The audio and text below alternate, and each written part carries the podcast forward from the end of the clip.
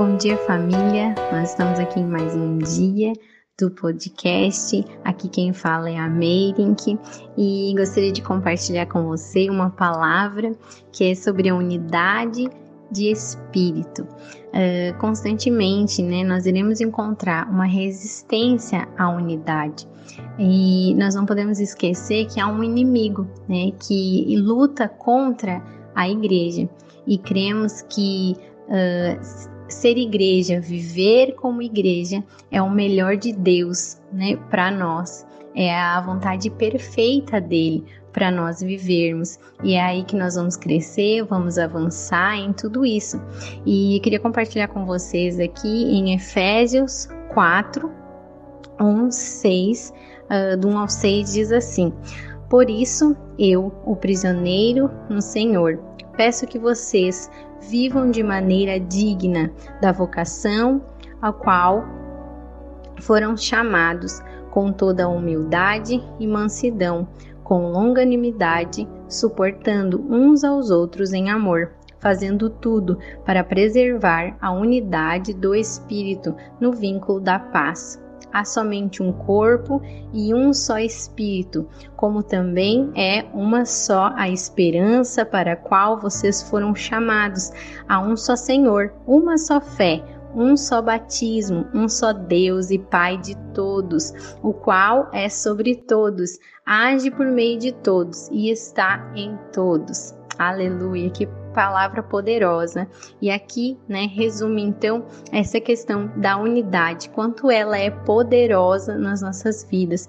Nós sabemos que como igreja ou em questão de relacionamentos, né, uh, muitas vezes nós preferimos estar, né, com pessoas que nós temos afinidade, uh, coisas que nós fizemos né, no nosso cotidiano que, que tem afinidade realmente aquilo que é parecido, né?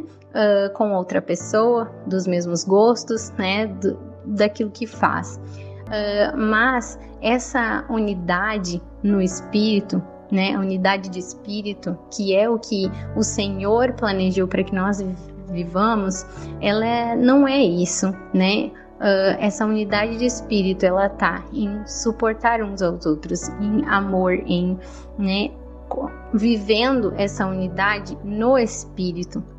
Então, uh, por muitas vezes, nós erramos nessa questão, né, de, de nós olharmos uh, para um irmão e acharmos que uh, ele não é aquilo que nós uh, queríamos que ele fosse, então assim nós não temos né, uh, unidade com ele. Mas não, uh, quando nós olhamos assim, nós estamos olhando no aspecto natural, mas algo que o Senhor né, planejou para nós. É algo espiritual, é um testificar no nosso coração que há um propósito, né? Um propósito eterno, algo para ser cumprido e concluído aqui né, através das nossas vidas. E, e, de forma nenhuma nós iremos desfrutar da plenitude do Senhor, da plenitude dos céus e manifestar os céus aqui na terra se não for nessa unidade de espírito, né, é amar nosso irmão acima de todas essas coisas,